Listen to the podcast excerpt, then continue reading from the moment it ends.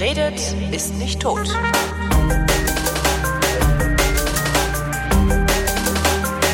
Ich war noch nie in Israel. Das ist jetzt nichts Besonderes, weil ich in den meisten Ländern noch nie war. Aber Israel ist jetzt dann doch auf eine sehr enge Weise äh, mit der Bundesrepublik verbunden und das hat sicherlich historische Gründe. Also in meiner Wahrnehmung des Landes Israel oder meine Wahrnehmung des Landes Israel ist ungefähr so wie meine Wahrnehmung des Landes Bayern. Da habe ich auch das Gefühl, dass die Bundesrepublik ohne Bayern nicht so existieren würde, wie sie existiert und ich habe auch das Gefühl, dass die Bundesrepublik ohne Israel nicht existieren würde, wie sie existiert und umgekehrt. Also Bayern ohne die Bundesrepublik beziehungsweise ein Israel ohne die Bundesrepublik. Darum ist es zwar ein Land, das relativ weit weg ist, äh, von dem ich eigentlich auch sagen könnte, ach, soll ich denn da? Ist ja weit weg. Fahre ich halt woanders hin, wo es näher dran ist, muss ich meinen Arsch nicht so lange in den Flugzeugsitz quetschen. Aber wie gesagt, Israel äh, finde ich insgesamt dann doch noch ein wenig interessanter. Äh, ich habe glücklicherweise Ohren und Augen in Israel und diese Ohren und Augen gehören Simon Groneberg. Hallo Holgi. In Jerusalem sitzt du und studierst. Genau. Was studierst du? Ich äh, studiere ähm, Filmproduktion an einer privaten Schule hier mitten im Stadtzentrum. Warum studierst du ausgerechnet in Jerusalem an einer privaten Schule Filmproduktion? Gibt es das nicht ja. irgendwo anders? Ja, warum nicht? Ähm, also die Schule selber ähm, ist meiner Ansicht nach eines der besten, die ich persönlich jemals besuchen kann. Die Lehrer bei uns kommen direkt aus äh, Los Angeles, also es ist eine amerikanische Schule hier in Jerusalem. Mhm. Und ähm, ich bin ähm, in Deutschland als Fotograf tätig gewesen und äh, dadurch sehr hands-on gewöhnt. Und bei uns besteht der Unterricht zu 70 Prozent aus äh, Learning by Doing und 30 Prozent Theorie, kann man so sagen. Und äh, das ist für mich persönlich der beste Weg, jetzt dies, das Thema Video zu lernen. Wie bist du überhaupt auf die Idee gekommen, ausgerechnet in Jerusalem? Also das ist, man, man muss in ein anderes Land. Das, also hier gibt's überall Filmschulen. Äh, oder man geht nach Amerika, weil da ja Hollywood ist. Wie bist du ausgerechnet auf Jerusalem gekommen? Also ich war, also momentan ist es jetzt mein fünftes Mal in Israel. Ich war das erste Mal mhm. 2009 zum Besuch meiner Schwester, die damals in einem Kibbutz Volontärsdienst gemacht hat, zu Besuch da. Und äh, als ich in Tel Aviv aus dem Flughafen damals ausgestiegen bin, habe ich mich sofort in dieses Land verliebt und bin okay. zum Wiederholungstäter geworden. Ich dachte, es gäbe irgendwie so unter der Hand, würde man dann sagen, ja, wenn du eine super Schule willst, dann musst du nach Jerusalem auf die. Wie heißt deine Schule? Ähm, die Schule heißt King School of Media. Wie ist Jerusalem? Was ist das für eine Stadt? Eine wunderschöne Stadt. Jerusalem ist äh, sehr multikulturell, äh, entgegen dem, was wir in Deutschland immer in den Nachrichten hören. Ja, Jerusalem, alle, alles alte Häuser und bärtige Männer mit so Löckchen. Ja, und man stirbt da. Genau, ständig. Hm? Ständig und dauernd. Also ich bin jetzt äh, insgesamt jetzt äh, bis auf sechs Wochen jetzt ein ganzes Jahr schon hier. Mhm. Und äh, Jerusalem ist, ist sehr, sehr modern. Also man, es gibt natürlich die Viertel, die eben ihre dreieinhalbtausend Jahre alt sind, aber es gibt, gibt genauso das IMAX-Kino, was ich hier vom Fenster aus sehen kann. Ähm, also es gibt auf jeden Fall sehr viel mehr, als wir in unserer Wahrnehmung in Deutschland von dieser Stadt äh, wahrhaben wollen oder wahrhaben können eher. Gezeigt bekommen. Richtig. Ähm, ist Jerusalem, also war man in Israel, wenn man in Jerusalem war? Oder ist das so ein New York ist nicht Amerika-Ding? Ja, absolut. Also Jerusalem unterscheidet sich von alle, allen anderen Städten hier in Israel. Also das krasseste, krasseste Beispiel ist so Tel Aviv. Ähm, das ist so die Mittelmeermetropole, wo sieben Tage die Woche bis in die Morgenstunden gefeiert wird. Mhm. Und ähm, Danach gehst du an den Strand und erholst dich schön. Ähm, da wird gerade ein Fünf-Sterne-Hotel nach dem anderen gebaut und gehört, glaube ich, zu den 20 teuersten Städten der Welt. Ach. Ähm, weil da momentan einfach so ein Riesenboom ist. Ähm, Apple und Google kaufen für Milliardengelder eine Firma nach, der, nach dem anderen hier aus Israel und diese ganze Start-up-Szene explodiert momentan. Ähm, und das lässt sich auch in diesen, also diese wirtschaftliche Boom in gewissen Hightech-Sparten, das lässt sich auch sehen, so wie in den Mietpreisen und alles und dieser ganze Hype, der um die Stadt Tel Aviv passiert. Äh, das ist unfassbar teuer. Also wenn du in einen Café gehst, äh, so ein besseres Starbucks, da zahlst du für dein, für dein äh, Brötchen zahlst du locker mal 7 Euro. Mhm. Was übrigens auch der Durchschnittspreis im ganzen Land für ein 03er Bier ist. Mhm. Warum also, ist das so teuer? gute Frage, nächste Frage. Ähm, wahrscheinlich, weil ähm, sehr, sehr viel importiert werden muss. Mhm. Ähm, oder sehr, sehr viel importiert wird und äh, weil gerade jetzt in Tel Aviv äh, Ausgehen Wirtschaftsmacht ist. Also es äh, wird sehr, also es wird sehr, sehr viel Geld auch damit verdient und warum es so teuer ist, weiß ich nicht wirklich. Also es ist 25 Prozent teurer als äh, im europäischen Durchschnitt generell hier in Israel zu leben. Kann der Israeli sich das denn leisten oder krebst er die ganze Zeit am Existenzminimum rum? Wenn es naja. so schnell, so stark boomt, äh, hat es ja oft viele Opfer, ne? Ja, ja, also es gibt schon, es gibt schon genauso wie in Deutschland die Leute, die davon profitieren und auch die Leute, die leider da irgendwie unter die, die Räder kommen. Also es ist jetzt nicht so, dass jetzt ein Wirtschaftsboom in Israel allgemein herrscht. Ähm, es gab jetzt dieses Jahr große, dieses Jahr, äh, letztes Jahr, Klar. große Budgetkürzungen in überall, weil Israel das gemacht hat, was äh, viele europäische Staaten besser hätten machen sollen zum rechten Zeitpunkt. Ähm, aber trotzdem geht es manchen ähm, Sektoren hier so gut, äh, dass es funktioniert. Und ich, ich habe viele Freunde, die zwei bis drei Jobs arbeiten. Eine Bekannte von mir arbeitet in fünf Jobs. Ähm, die sind halt sehr, sehr fleißig, die Menschen hier. Also ähm, nicht, nicht so gut organisiert wie wir in Deutschland, ähm, aber trotzdem sehr, sehr fleißig und sehr hart am Arbeiten. Und so kann man sich dann das auch leisten nicht so gut organisiert. Heißt das so ja, wie in Italien? Ähm, also so ein bisschen, bisschen, unpünktlich, aber alle haben gute Laune und das funktioniert ja trotzdem irgendwie. Also das erste Wort, was, was ich dir heute beibringe, ist Balagan. Balagan, das kann man nicht wirklich in Deutsch übersetzen, aber das steht für das englische Wort Mess. Und das, also wenn du dieses Wort kennst, kommst du eigentlich ziemlich gut durch Israel durch. So wenn der wenn der Bus einfach mal eine halbe Stunde nicht kommt, Balagan. Wenn äh, irgendwie mal wieder zig Autos auf der Autobahn stehen bleiben, weil es hier kein TÜV gibt, dann ist es ein Balagan. Also es ist hier ein bisschen, bisschen chaotisch, aber die Leute sind hier eigentlich sehr, sehr locker, sehr offen, sehr, sehr freundlich, sehr, extrem gastfreundlich. Ähm, hätten wir in Deutschland nur 10% dieser Gastfreundschaft, ähm, ich glaube, da hätte es mir mehr Spaß gemacht, in Deutschland zu bleiben, oder? Äh, Balagan würde ich jetzt dann wahrscheinlich übersetzen mit dem deutschen Begriff Wurstigkeit. Ähm, also ne, so alles so, ein bisschen Murks halt. Irgendwo ja, ist ja. wahrscheinlich so Murks. Ja, Murks würde es vielleicht treffen, aber wenn ich von Murks rede, dann meine ich das negativ. Meinen die Israelis Balagan negativ oder ist es halt eher so, naja? Ja, was auch immer so ja. Ist halt shit so. Happens. Ja, okay, shit happens, verstehe. shit happens ist so, macht ja nichts. Ja, ich glaube, ich glaube, was wir, in, also ich, ich komme ja aus Süddeutschland, ich mhm. bin ja Schwabe, ich oute mich jetzt an dieser Stelle. Hast du schon, ähm, als du deinen ersten Satz gesprochen hast, aber nur zu. ähm, ja, es ist halt wirklich, ich bin halt in einem Deutschland aufgewachsen, das hört sich jetzt so dramatisch an. Ich bin in einem Deutschland aufgewachsen, wo halt alles wirklich durchorganisiert sein muss und das ist der einzigste Weg, äh, wie man äh, erfolgreich durchs Leben kommt, maximale Organisation.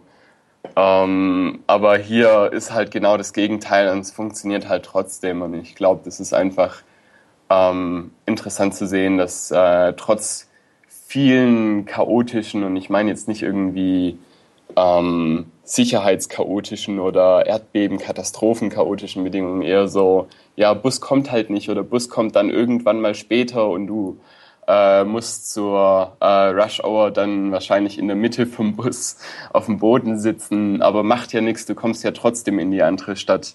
Also es ist halt, es ist halt wirklich anders, aber ich glaube, man, man kann sich daran gewöhnen und man kann auch äh, das gar nicht schlimm finden, dass es hier ein bisschen chaotischer und wilder, wilder und bunter ist als ähm, da, wo ich jetzt äh, herkomme.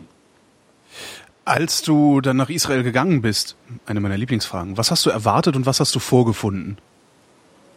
Ich glaube, gerade Israel, da erwartet man ja unendlich viel. Äh, es ist irgendwie historisch, also es ist so alt, die Geschichte Israels und des Volkes Israel und was da alles ja. dranhängt. Also eigentlich kann man doch nur enttäuscht werden, wenn man da hinkommt, oder? Weil das werden ja genauso Pfeifen sein wie alle anderen auch, also wie du, wie ich. Ja, noch viel schlimmer. Also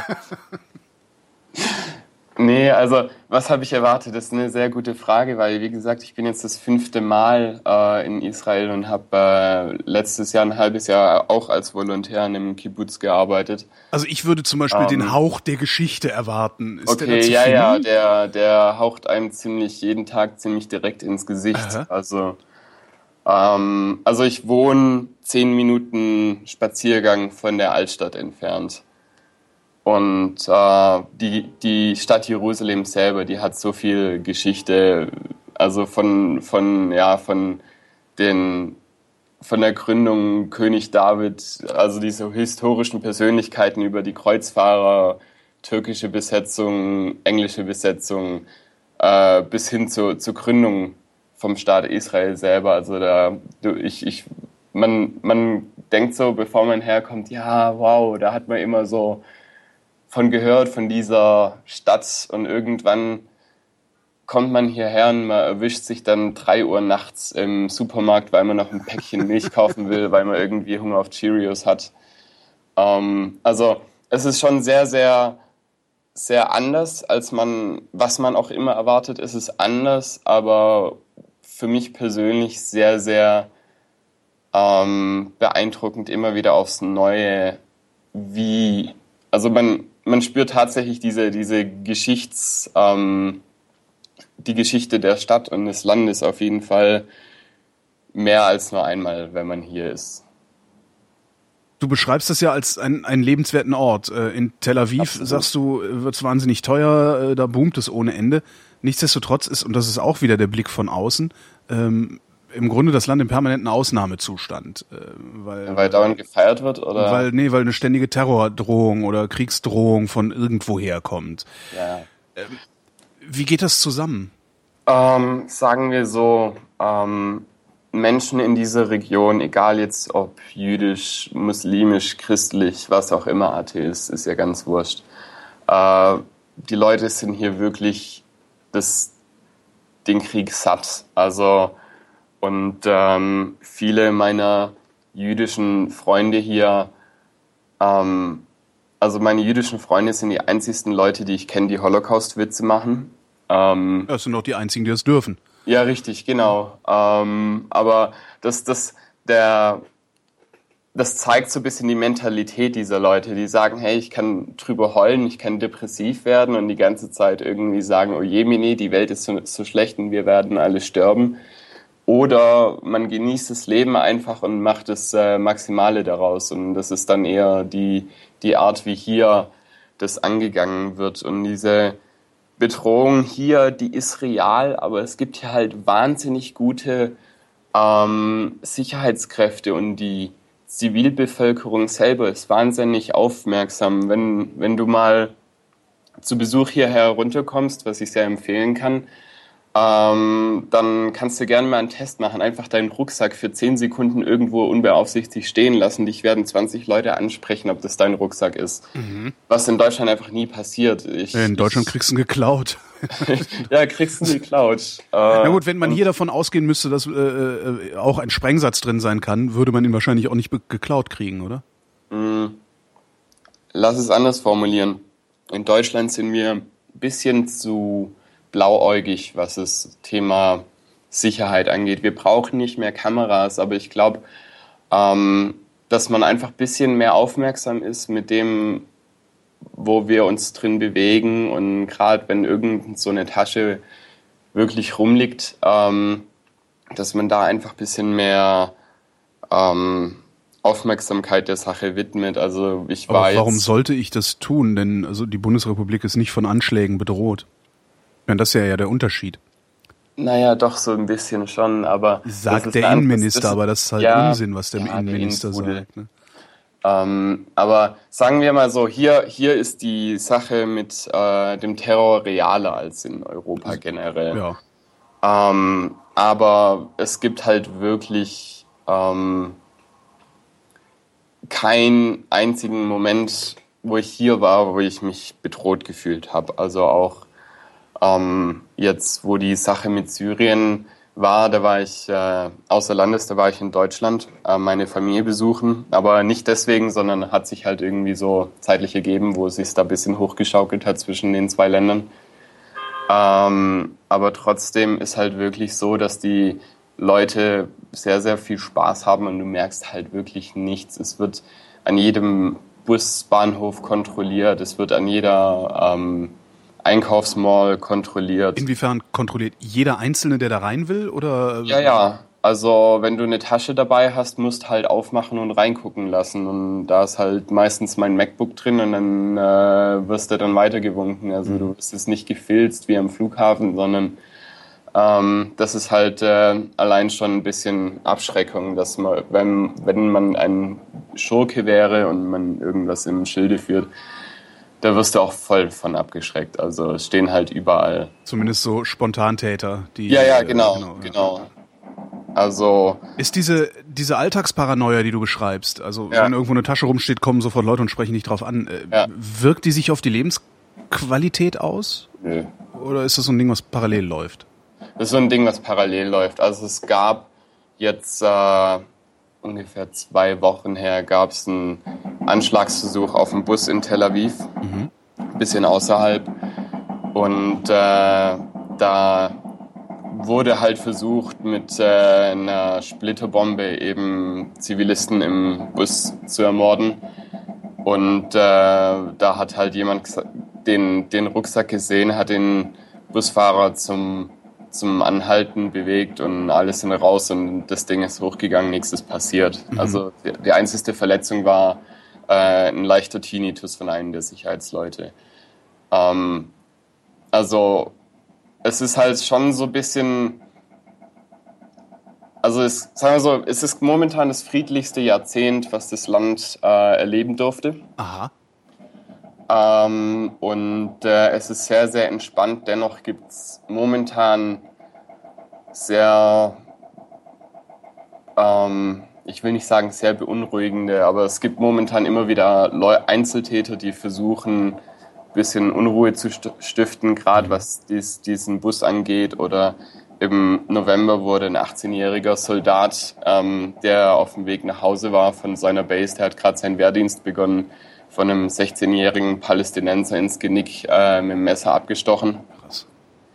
Ähm, was jetzt ähm, in den Medien halt nicht berichtet wurde. Also, also, in England ist ja was Ähnliches passiert. Da ist auch jemand äh, abgestochen worden. Das war ein weltweiter Skandal. Wenn es jetzt hier passiert, interessiert es niemanden. Niemanden Aber, mehr, weil es halt eigentlich der, zumindest auch von außen betrachtet, der Normalzustand für Israel ist, dass da ja, ständig ist, ja. jemand sich gegenseitig irgendwie ja. äh, umbringt, äh, mit Raketen beschießt, mit Panzern die Häuser platt. Also du kriegst ja, nur noch, also das ist halt im Grunde ist das ein Kriegsgebiet äh, in, in, in meiner Wahrnehmung und es ist halt so normal geworden, dass der Krieg ist, dass ich nicht mehr weiter drüber nachdenke.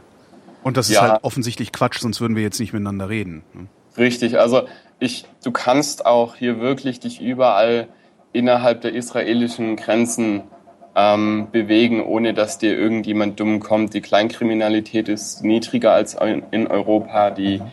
Kriminalität gegenüber Kindern ist äh, deutlich niedriger als in jedem einzelnen europäischen Staat. Ähm, also es ist nicht wirklich so, dass jetzt ich jetzt gefährlicher leben würde, wie ich jetzt in Berlin-Kreuzberg unterwegs bin. Was ist das eigentlich für ein Geräusch da im Hintergrund? Äh, das ist äh, ein freundlicher Baggerfahrer, ah, der ja. dazu beiträgt, dass es eine weitere überflüssige Supermall in dieser Stadt gibt. Inwiefern ist die überflüssig? Also gehen die Leute nicht hin? Also stehen da die Malls leer? Naja, sagen wir so, Israel ist nicht so dieses Land, wo du jetzt so typisch ähm, riesengroße Einkaufszentren hat. Also das Konzept von diesen großen äh, Firmen, wie wir jetzt in Deutschland haben, das funktioniert hier einfach nicht. Hier gibt es schöne kleine Läden, ähm, die einfach ihr spezielles Sortiment haben, die irgendwie Familienbetriebe sind, ähm, wo man aber trotzdem sehr gut einkaufen kann. Aber das sind ähm, die, in die der Tourist sich nicht reintraut, ne? weil er nicht weiß, in welcher Sprache er da reden soll. Was, was spreche ich denn, wenn ich in Israel unterwegs bin? Äh, Englisch. Also du kommst hier überall mit Englisch durch. Also ich lerne momentan ein bisschen Hebräisch, ein bisschen Arabisch, aber äh, das reicht momentan nur aus, um meinen Falafel zu bestellen und äh, mich für den, äh, also so Smalltalk-mäßig kann ich schon Hebräisch reden, aber ähm, du kommst hier sehr, sehr gut mit Englisch durch. Also hier spricht, spricht eigentlich fast jeder Englisch. Wenn Shopping Malls nicht typisch für Israel sind, was ist dann typisch für Israel? Gibt es was, wo du rumrennst? Das ist ja auch so Teil des Kulturschocks, den man äh, zwangsläufig hier hat, wenn man irgendwo anders hingeht. Und du so rumläufst und sagst, oh, typisch Israel. Ähm, gute Frage. Also typisch Israel, also generell ist halt Israel eine Kulturgulasch. Ja, also du, das ist ja eine relativ äh, junge Tradition, trotz der sehr, sehr langen historischen Geschichte. Aber die Leute kommen halt von überall aus der Welt hierher. Ja. Es sind mhm. viele Leute aus Europa, Amerika und äh, aus dem arabischen Raum hier eingewandert, als der Staat gegründet worden ist. Und ähm, dadurch ist es sehr bunt und chaotisch. Ähm, und ich glaube, dieses dieser ähm, typisch Israel wäre jetzt, wenn du in einen Klamottenladen äh, reinläufst und dir jetzt irgendwie ein neues Paar Schuhe oder so suchst und äh, das Personal dann mit dem Te Telefon am Ohr telefonierend äh, äh, dir deine neuen Schuhe raussucht. Also, ähm, also es ist sehr, sehr viel chaotischer und alles. Also typisch Israel würde ich sagen, ist so, muss immer einen gewissen Balagan-Faktor haben und äh, trotzdem, trotzdem stört sich nicht und äh, dir geht's gut dabei. Also ich glaube, das kann man, kann man so runterbrechen. Wovon lebt Israel? Also ein bisschen Startup in Tel Aviv, hast du eben gesagt. Was ja, machen die sonst? Ja. Können nicht den ganzen Tag Grapefruits exportieren, oder? Ja, also Israel ist, äh, soweit ich weiß, eines der fünf größten Fruchtexporteure weltweit. Ui. Ähm, was für ein Wüstenstaat ziemlich interessant ist. Ja, das finde ich gerade sogar sehr bemerkenswert. Äh, ist das ähm, gibt es da irgendeinen miesen Trick? äh, ja, äh, Ingenieurskunst. ähm, ja, die haben halt einfach Infrastruktur hier aufgebaut, ganz schnell und äh, das zahlt sich natürlich jetzt aus. Also ähm, die leben tatsächlich von Hightech. Also der, ich glaube, der stärkste Wirtschaftsfaktor ist äh, Hightech hier. Mhm. Also wir haben hier Google, Apple, Yahoo, Microsoft, IBM, HP. Äh, die, ja, der, die Intel-Prozessoren, die werden ähm, zu einem großen Teil in, hier in Israel entwickelt. Ähm, und auch Apples Flash-Speicher wird hier in Israel entwickelt. Also es gibt sehr, sehr, sehr viel Hightech und der Rest sind halt so Exportsachen äh, wie gerade Frucht und äh, die, diese alltäglichen Güter. Also ich weiß, dass zum Beispiel ein Teil der Medipacks bei der Bundeswehr auch aus Israel kommen. Mhm. Ähm, und ähm, Warum ja, sind diese ganzen Hightech-Firmen ausgerechnet in Israel? Das ist eine gute Frage, wahrscheinlich, weil äh, die hier das Essen mögen und die Sonne. Äh, ich ich kann es dir nicht ganz genau beantworten, was ich halt weiß. Also du kannst ja auch nach Süd, man kann genauso gut nach Süditalien, ne? Da ist auch Infrastruktur, da ist auch ja, schönes richtig, Wetter. Ja, ja. Also hat es wahrscheinlich nicht so schöne Frauen wie hier. Ähm, nee, also ich glaube, ähm, dass die Kreativität der Menschen hier weitaus ähm, größer ist als äh, in vielen anderen Orten dieser Welt und dass äh, Leute hier einfach unkonventioneller arbeiten und dadurch einfach viel bessere Ideen haben. Ähm, sind, Israelis sind sehr, sehr pragmatische Leute und wenn die ein Problem haben, finden sie halt immer eine Lösung dafür. Ob die jetzt gut oder nicht gut ist, äh, ist eine andere Sache. Aber die haben, also die Art und Weise, wie Leute hier arbeiten, ist ein, unterscheidet sich sehr von ähm, dem, was, was ich jetzt so von der Welt bis jetzt gesehen habe. Geht es Israel gut? Also so als, ich sag mal, wirtschaftlich, sozialpolitisch, gibt es da sowas wie ein soziales Sicherungssystem und so, wie bei uns? Also ich glaube, man darf Deutschland nicht mit anderen Ländern, was äh, diese Sachen betrifft, äh, betrifft, nicht wirklich eins zu eins vergleichen. Weil, Höchstens mit ja, Skandinavien noch, ja. Ja, ja, weil genau, sonst, ja. sonst bist du immer deprimiert. Aber also ich nicht, ich bin Deutscher und wohne in Deutschland, also ich könnte es nicht besser haben. Ja. Außer ja. als Skandinavier.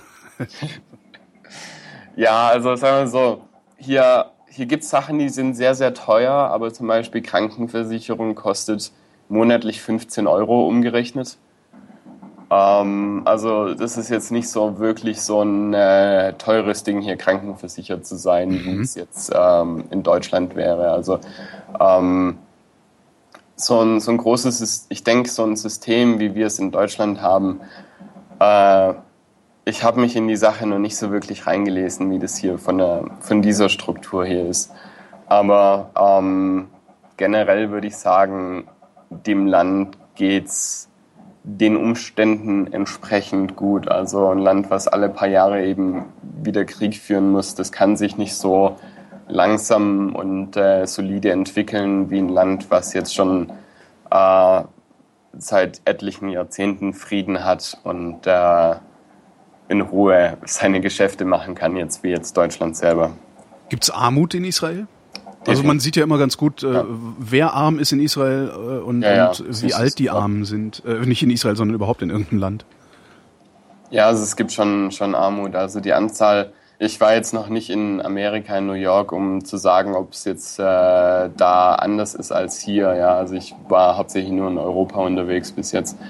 Aber ähm, es gibt schon, es gibt schon Armut. Ähm, und äh, es ist, sieht man jeden Tag. Also ich kann nicht die Jaffa Street hier hoch, also es ist eines der Hauptstraßen hier in Jerusalem, die kann ich nicht hoch und runter laufen, ohne dass mich irgendwie fünf äh, Bettler nach irgendeinem Schäkel fragen.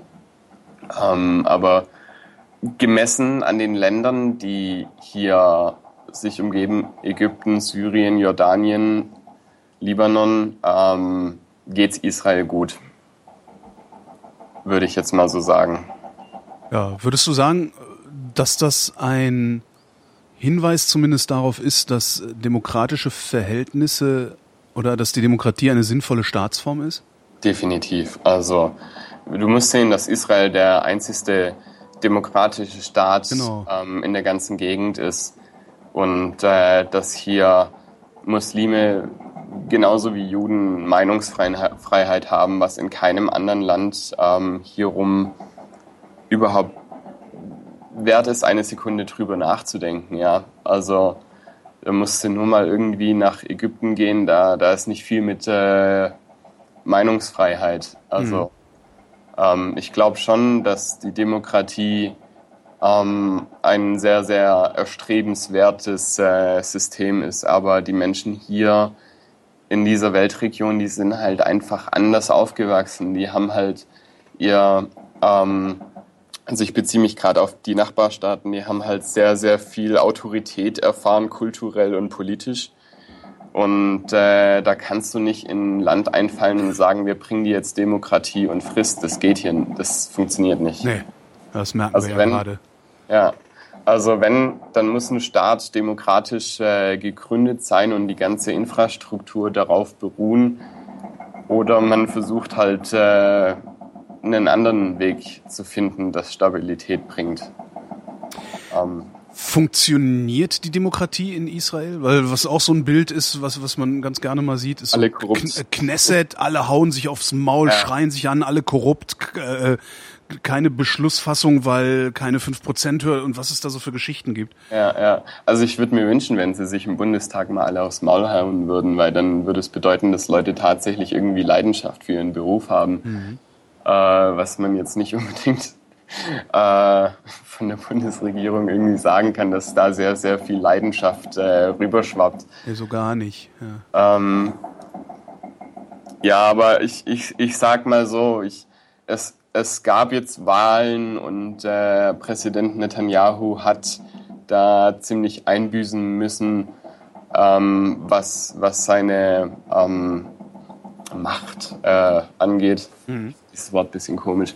Aber also es, es, ich würde schon sagen, es ist eine funktionierende Demokratie, ähm, genauso wie in den meisten anderen oder den meisten europäischen Staaten. Das mhm. wird jetzt nicht wirklich zu Europa, ähm, vielleicht kulturell, aber ähm, also es ist auf jeden Fall, es funktioniert schon, aber es würde, würde nicht gut tun, äh, nicht schlecht tun, wenn es sich da noch ein bisschen mehr ähm, Richtung Deutschland orientiert. Also Inwiefern? Es gibt, also es gibt, ich glaube, es gibt über, überall auf der Welt äh, Probleme mit Korruption. Ähm, aber ich habe jetzt aus persönlicher Erfahrung kann ich jetzt ein, kein großes Beispiel nennen, wo es jetzt irgendwie einen größeren, also ich bin nicht lang genug hier und ich habe nicht lang genug Zeit verbracht, mich jetzt mit dem politischen Thema zu befassen, weil es einfach so groß ist. Aber ähm, sagen wir so, gemessen an den anderen Ländern hier in der Gegend ist die Korruption relativ gering in dem Land. Die Leidenschaft, die du im, in der Knesset, also im, im Abgeordnetenhaus da äh, zu sehen meinst, überträgt die sich auch auf die Bevölkerung oder sind die eigentlich auch eher ja, gleichgültig? Weil es ist ja was, was hier in Deutschland nee. sich so langsam rauskristallisiert, so eine gewisse politische Gleichgültigkeit. Nee, also es, die Leute sind hier sehr aktiv. Also egal, ob das jetzt irgendwie für äh, die ähm, Wahlen sind, wo die Leute wirklich mit Transparenten auf die Straße gehen und sagen, hey, wählt mich, wählt mich und äh, da so wirklich die Leute sehr aktiv sind oder ob es auch nur für irgendwelche Charity-Aktionen sind. Die Leute, die sind sehr, sehr aktiv für Sachen, die ähm, ihnen wichtig sind. Also äh, du kannst im Sommer ähm, eigentlich wirklich selten rausgehen, ohne dass da irgend eine Gruppe Ju Jugendlicher völlig unkoordiniert zu völlig viel zu lauter Musik irgendwas tanzt, um Spendengelder für irgendein Kinderheim oder so äh, zu organisieren. Ähm, also da ist schon, die Leute generell sind hier einfach ähm, ähm, sehr, sehr aktiver für Dinge, die sie selber bewegen, was auch Politik selber beinhaltet. Du sagtest eben, du hättest in einem Kibbutz volontiert. Nee, freiwillig. Was hast du in dem Kibbutz gemacht? Was ist überhaupt ein Kibbutz? Äh, ja, also Kibbutz generell ist halt äh, so ein bisschen äh, Socialist äh, Gedankengut. Ähm, so, also alles gehört allen und wir erzeugen alle unser eigenes Zeug und äh, niemand hat Besitz, ist eigentlich so ein bisschen äh, sehr links außen die Idee. Ähm, Kommunismus. Ja, ja, okay. doch. Mhm. Ähm, das Kibbutz, in dem ich war, war eher so Kapitalist-Kibbutz. Mhm. Ähm, oder um es ganz, ganz korrekt äh, zu sagen würde, ähm, ist es ein Moschaf, ähm, was halt so mit, wir haben Privatbesitz, wir haben unsere eigenen Häuser und wir essen nicht alle zusammen, sondern jeder ist daheim. Ähm, und wir haben halt ein gemeinsames Ding, an dem wir zusammenarbeiten, was in dem Fall das Hotel war, ähm, was eben in den ähm, Bergen hier sehr, sehr schön gelegen ist. Ähm, was ich da gemacht habe, war alles die Dinge, die ich nie wieder äh, vollzeitlich in meinem Leben machen will.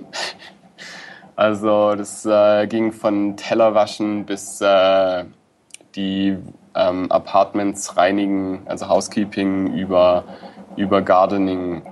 Also ich habe zu dem Zeitpunkt einfach eine Auszeit gebraucht und wollte mal ein bisschen raus aus Deutschland.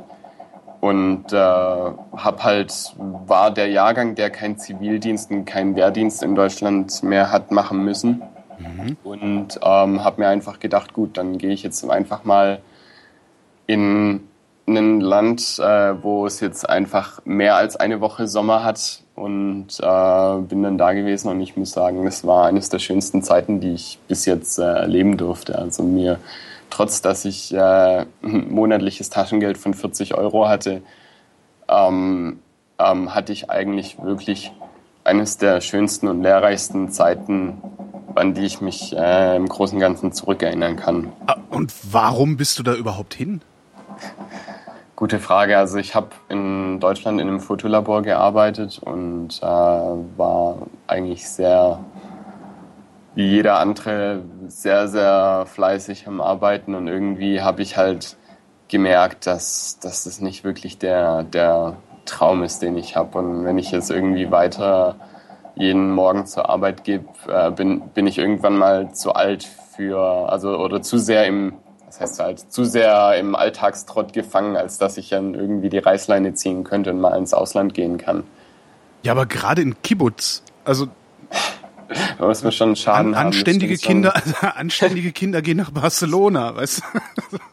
Ja, ja, gute Frage. Also ähm, ich glaube, ich wollte einfach mal äh, was machen, wo ich mich eigentlich selber immer vor, von gesträubt hatte. Und es gibt wirklich, ähm, wirklich schönere Dinge als äh, ähm, Badezimmer zu reinigen von äh, südamerikanischen oder indischen Reisegruppen. Also ja. ähm, aber trotzdem, ich, ich habe einfach irgendwann mal so, also ins Kibbutz geht eigentlich, gehen eigentlich nur Leute, die irgendwie von irgendwas äh, mal eine Weile weg wollen. Mhm.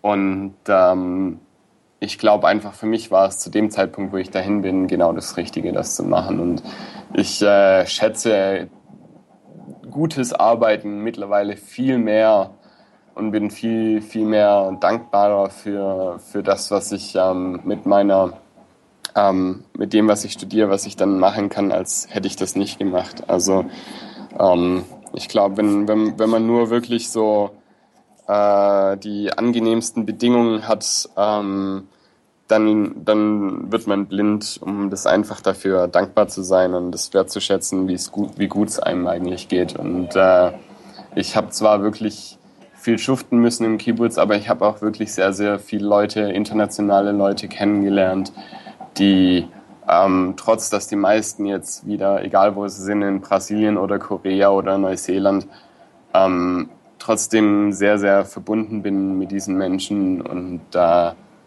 man hat schon so ein bisschen einfach sich selber auch so völlig abgekapselt vom Rest der Welt schon ein bisschen äh, selber persönlich neue Erfahrungswerte sammeln können und es war einfach eine sehr, sehr schöne Erfahrung.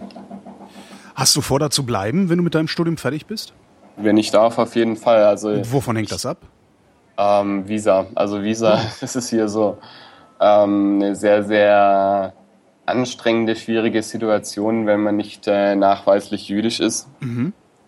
Ähm, weil dieser Staat hat ja eine Hauptfunktion, dass, äh, dass du, wenn du jüdischer Abstammung bist, einfach nicht ähm, Verfolgung fürchten musst. Ja. Und da, da, dadurch ist dieser Staat gegründet worden und das ist die äh, Hauptfunktion dieser Nation. Und äh, wenn du eben ähm, nicht dazu gehörst, ist es halt genauso schwierig, ähm, als Geschäftsmensch hierher zu kommen, wie du irgendwie als jede andere Person versuchst, hierher zu migrieren. Ähm, aber ich, ich denke schon, dass ich, dass ich hier jetzt. Also ich hätte nichts dagegen, wenn ich hier fünf bis zehn Jahre lang sein darf und äh, dann auch, ähm, je nachdem, wo es mich dann hinzieht, auch irgendwie woanders hin kann. Aber ich will mich da nicht festlegen. Also das Wort für immer ist so ein ziemlich naives Wort und äh, ich lasse mich, ich, ich habe aufgehört, äh, jetzt so alles durchzuplanen in meinem Leben und versuche einfach rauszufinden, wohin mich der Weg führt.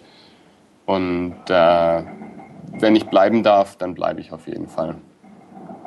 Ähm, ist es denn, aber als Tourist ist es jetzt nicht so schwierig, in Israel einzureisen, nee, sondern also, tatsächlich, da geht es dann um Arbeiten oder Studieren oder beides. Ja, genau, genau. Ähm, also wenn du Tourist bist, dann äh, buchst, dir einen Flieg, Flieg äh, buchst du dir einen Flieg. Ich kann dieses deutsche äh, Sprache nicht mehr. Diese Flug. deutsche Sprache. Ja, genau ähm, von Berlin für 100 Euro nach Tel Aviv und äh, kriegst dann drei Monate Visum zum Ah. Rumreisen im Land. Also als, als deutscher Bürger brauchst du da nichts zu befürchten, es sei denn, du hast irgendwelche Geschäftsbeziehungen mit irgendwelchen iranischen Uranfirmen am Laufen, dann äh, wird es schon ein bisschen schwieriger hier reinzukommen, aber ansonsten ähm, ist das eigentlich ganz easy.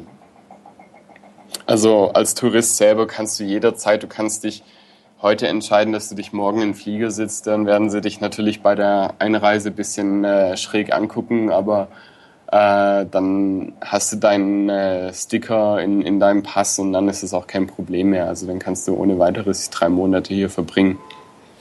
Aber arbeiten darf man dann nicht, ne? Das heißt, ich kann jetzt nicht drei Monate nach Israel gehen und sagen, ja, ich job mal hier so ein bisschen und lunger da mal was rum, weil drei Monate ist ja genauso eine Zeit, in der man so ein Land schon einigermaßen kennenlernen kann, also wo es dann auch interessant wird. Ja, du kannst halt Volontärsdienst leisten. Es muss ja nicht unbedingt in dem Kibbutz sein, aber es gibt hier viele Organisationen, wo du eben Bettessen und alles organisiert kriegst und äh, ähm, dann plus äh, Betrag Taschengeld. Ich glaube, das geht bis zu 400 Euro im Monat. Da kommst du schon gut über die Runden damit.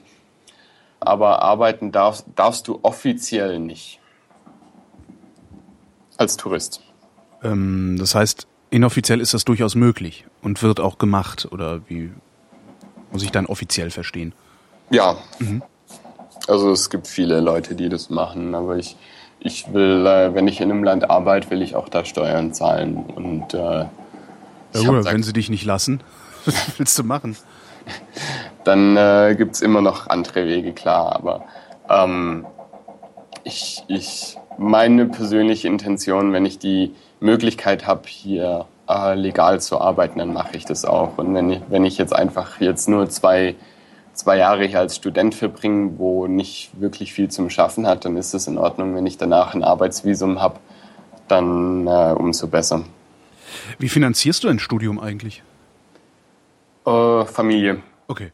Da muss ich. Und äh, illegal arbeiten wahrscheinlich. Ja klar, voll die ganze Zeit hier. Ähm, Was arbeitet man denn, wenn man illegal arbeitet in einem Land? ja, wahrscheinlich äh, alles andere, was man in Deutschland auch als Schwarzarbeit machen würde, also in der Bar oder was weiß ich. Also ja, es gibt äh, ein, also ich glaube, die Sachen, die du hier schwarz machen kannst, das sind die exakt gleichen, die du auch in Deutschland äh, vorfinden kannst. Kisten stapeln beim Gemüsehändler. Ähm, Ja, genau, genau. Die, die, die Einreise, also das heißt ja auch mal, wenn Israel einreist, da wirst du durchleuchtet, da, ne, da stecken sie den gesamten Arm in den Hintern, um zu gucken und so. Ist das wirklich so paranoid alles? Kommt drauf an, welche Airline. Ach so. Also, ähm, ich bin bis jetzt meistens äh, mit El Al geflogen. Es ist die israelische Version der Lufthansa, kannst du so sagen. Mm. Und äh, da ist es manchmal echt heftig. Also ich verstehe zwar, dass es wirklich um Sicherheitszwecke geht, aber ähm, die haben mir jetzt zum Beispiel gerade meinen Musikcontroller jetzt am München am Flughafen weggenommen, den Flieger anderthalb Stunden am Boden gelassen und meint, ich hätte irgendwie eine Bombe in meinem Gepäck dabei Was? und äh, hatte die israelische Sicherheitsbehörden, die Polizei und die äh, Flughafenpolizei um mich herum versammelt und so, nee, das ist äh, keine Bombe, das ist einfach nur ein Stück Metall mit äh, Audioreglern und ein paar Knöpfen dran. Da ist nichts dran wie gefährlich. Und äh, nach anderthalb Stunden habe ich dann äh, in den Flieger dürfen, ohne meinen äh, Mixer. Aber ähm, es, also sagen wir so, wenn man irgendwie versucht, äh, witzig zu sein mit diesen Sicherheitsleuten, das lässt man lieber bleiben. Moment, die also, haben dich ein Mischpult nicht mitnehmen lassen? Also da Ja, ja. arbeiten Leute, die ein Mischpult nicht als solches erkennen, sondern es als Sicherheitsrisiko einstufen. Und die sind für die Sicherheit verantwortlich? Ja, also ich, Äh. ich, ich, ich kann natürlich nicht sagen, in welchen Clubs überall äh, was wo rumgelegen ist, dass da irgendwelche, was weiß ich, Schmauchspuren oder so äh, dran sind, ja. Kann ich nicht sagen, wo der schon überall, was da davor rumgelegen ist. Kann sein, dass die da irgend, dass die Sensoren da irgendwie durchgedreht sind, äh, weil ich halt den Mixer jahrelang zum Auflegen verwendet habe. Aber ähm, die haben gesagt, nö, das ist, gilt, gibt einen konkreten Verdacht für äh, eine Bombe in meinem Controller und äh, jetzt unterhalten wir uns erstmal.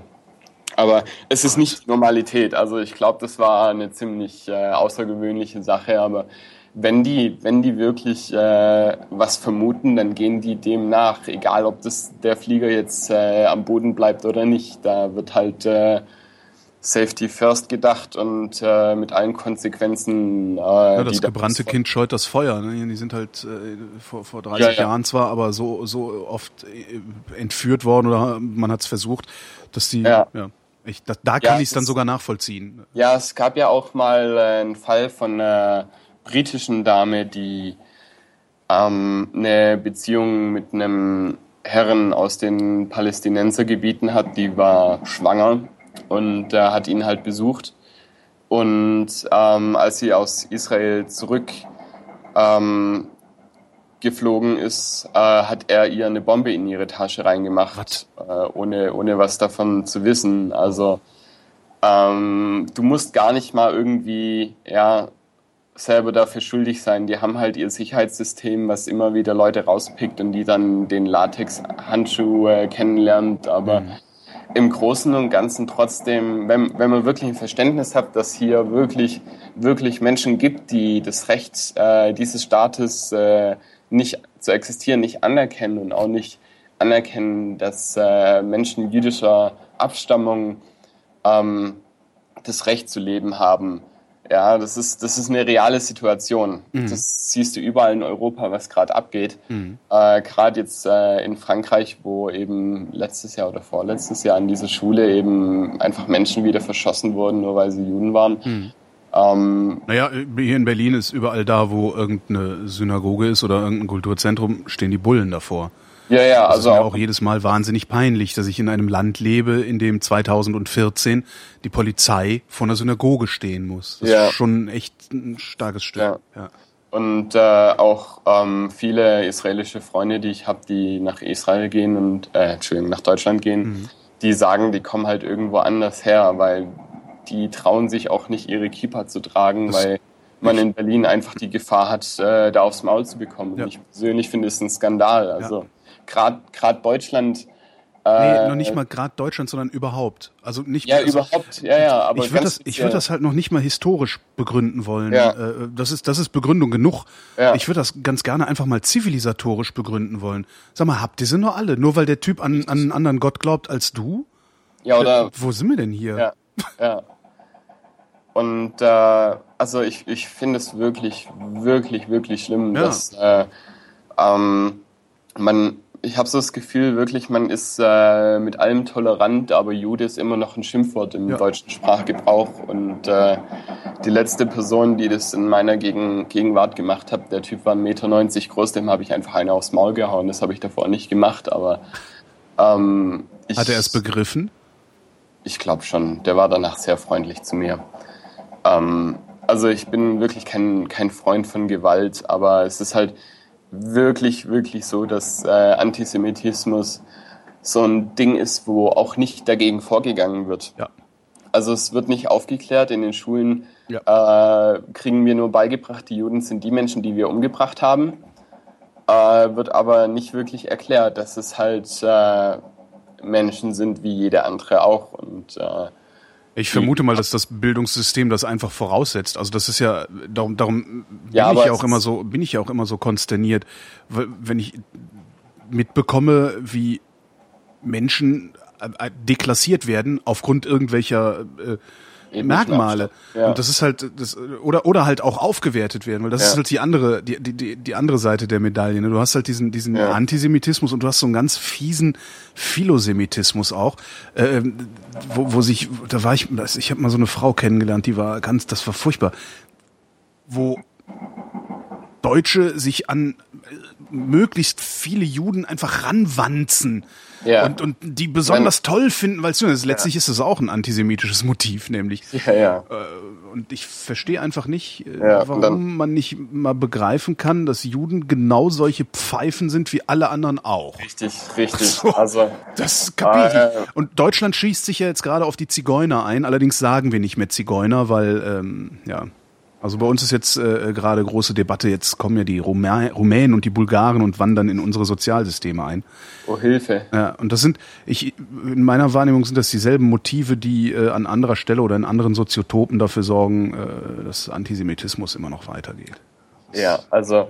das Thema selber ist halt wirklich, wirklich sehr traurig und in, ähm, ich versuche halt wirklich mit den Menschen in meinem Bekanntenraum einfach zu sagen, hey Leute, wenn, wenn ihr irgendeine Meinung über äh, jüdische Leute habt oder über, über das Land Israel habt, aber nicht wirklich äh, Juden kennt oder Israel kennt, ähm, dann, dann kommt mich doch einfach besuchen. Ich äh, führe euch rum und ihr dürft euch da wirklich eine First-Hand. Ich, ich äh, behaupte ja sogar, ich behaupte ja sogar, die meisten, die irgendwie latent antisemitisch sind, kennen Juden und wissen das gar nicht.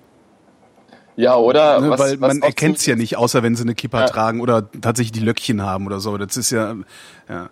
Ähm, bist du, also wirst du oft damit konfrontiert? Also ist, ist äh, alleine der Umstand, dass du in Israel lebst und studierst, äh, führt es dazu, dass Antisemitismus in dein Leben ja irgendwie stärker Einzug gehalten hat? Wenn du vor allen Dingen außerhalb Israels bist? Ähm, Musst du dich häufiger rechtfertigen? Äh, wird dir unterstellt, selber Jude zu sein? Also wenn würde mich jetzt nicht stören, wenn mich jemand als äh, auch aufgrund meines Nachnamens äh, irgendwie als jüdisch bezeichnet. Das ja, nee, das dich nicht, aber er, ja. er meint es ja auf eine ganz bestimmte Weise, ja. ne? Weil er sagen wir so, ich bin ja im Medienbereich tätig. Ja. Ich studiere äh, Filmproduktion. Ich äh, werde ähm, in Zukunft ähm, im Dokumentarbereich sehr, sehr viel unterwegs sein.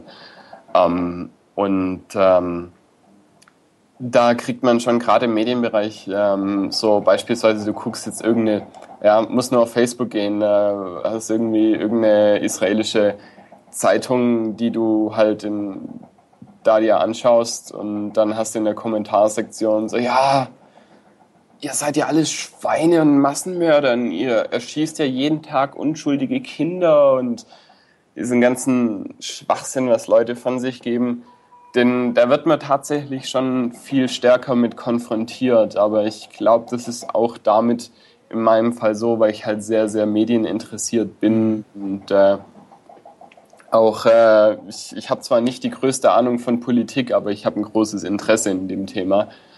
Ähm, und also ich, ich glaube einfach, es wäre generell sehr, sehr lobenswert, wenn wir nur Halbwissen haben, dass wir da einfach unsere Luke schließen und nicht da irgendwie öffentliche Meinungen zu Themen abgeben, von denen wir eigentlich nicht wirklich was wissen. Also naja, es sei denn, man, man ist irgendwie davon, also irgendwie davon betroffen. Ja klar. Jetzt halt auch, wo ich jetzt, wo ich jetzt noch hinwollen würde, ist halt ab, ab, abgesehen, weil du sagtest ja vorhin, abgesehen davon, dass äh, die Bevölkerung in Israel von diesem ganzen Kriegsscheiß die Nase voll hat, ja. was ich auch nachvollziehen kann, hätte ich auch. Äh, wie, wie, wie stellt sich dieser Nahostkonflikt denn überhaupt dar, also im Land? Im Land, also. Okay, du hast ein bisschen mehr Sicherheit, du hast ein bisschen mehr so eine, diese Alltagsparanoia, die du beschrieben hast, aber ist das. Weiß nicht, ich also, kann mir überhaupt nicht vorstellen, wie das ist. Okay, sagen wir so. Äh, reden, ja. Wir haben, wir haben momentan Friedensverhandlungen. Ja, Herr Kerry ist jetzt äh, in dem letzten halben Jahr zehnmal hier in Israel gewesen und äh, hat halt ähm, gesagt, okay, Israel, lass mal äh, verurteilte Terroristen frei und äh, als Gegenleistung gibt es eben Bombenanschläge auf Israel. Mhm. Also das ist äh, auch so, so ein Ding, so diese, diese Friedensverhandlungen, ja, das ist irgendwie glaube ich da nicht wirklich dran. Also ähm, solange es Konflikte gibt, fließt Geld in äh, gewisse Geldbeutel. Und äh, da gibt es eigentlich kein großes Interesse von den Leuten, die jetzt ähm, in gewissen Gegenden da in der Macht sind, dass da irgendwie sich die Situation beruhigt, weil das würde bedeuten, dass sie ihre Macht verlieren. Und äh, wir sehen in Syrien, was es bedeutet, wenn solche Leute ihre Macht verlieren. Mhm. Ähm, was dann passiert, dass damit äh, Chemiewaffen äh, auf Zivilisten losgegangen wird. Und äh, also da, die, da wird, ich, ich glaube nicht wirklich, um, um nicht allzu sehr abzuschweifen, ich glaube nicht ähm, wirklich, dass in diesen Verhandlungen da irgendwas passieren wird. Aber diese, wenn, wenn was, wenn was ist, gerade jetzt fliegen hin und wieder wieder Raketen aus, äh, aus Gaza auf die südlichen Städte in Israel. Mhm. Ähm, die aufgrund, die meistens nichts treffen und Israel hat auch ein ziemlich gutes Raketenabwehrsystem. Äh, ich glaube, da, da würde sich jedes andere Land drum die Finger lecken, um nur eine von diesen Iron Dome Batterien zu haben. Ähm, die, ja, also wenn, wenn da was ist, wenn da Raketen fliegen, dann kriegen, kriegst du es halt irgendwie durch die Nachrichten mit. Ich wollte gerade fragen, ist das dann so eine, sowas, weiß ich nicht, ist das eine, eine Schlagzeile oder ist das eher so eine Notiz? So, ah, heute wieder 17 Raketen abgefeuert worden. Weil es ist ja Alltag. Ja, ja, es ist, es ist, es ist, sagen wir so, es ist Schlagzeile, aber man, man tilt nicht so durch wie in Deutschland, wenn es irgendwelche Sicherheitsschlagzeilen hat. Also ist ja so, ja, mein Gott, ist halt so, aber ich gehe jetzt trotzdem zum Arbeiten. Ähm, also es ist halt, ähm, wenn was ist, dann kriegt man das halt nicht persönlich mit, sondern irgendwie durch die Nachrichten. Also mhm. es ist jetzt, ich habe jetzt nie, seit ich hier bin, nie irgendwie eine, trotz dass an den Grenz, äh, Grenzstellen da immer wieder die Sache hochbrodelt, ja, wo Israel äh, Angriffe auf Syrien geflogen hat, um Waffenlieferungen an die Hisbollah zu unterbinden, ähm, dass da wirklich ähm, was passiert, das merkst du, aber wenn du nicht in der Grenzstadt wohnst, ähm, dann kriegst du davon nicht wirklich viel mit. Also 2012 war da viel krasser. Da sind irgendwie 12.000 Raketen in einem Jahr auf äh, Zivilisten runtergeregnet. Ähm, äh, äh, 12.000? Ja. Wir hatten die alle abgeschossen. Ich, oder ich muss, ich muss die Zahlen nochmal überprüfen, ob das wirklich 12.000 in einem Jahr waren, aber es waren unglaublich viele. Ich muss da wirklich nochmal recherchieren. Okay. Wie, aber es, Kannst du hinterher in die Kommentare schreiben, ja, falls es nicht ja. stimmt, genau.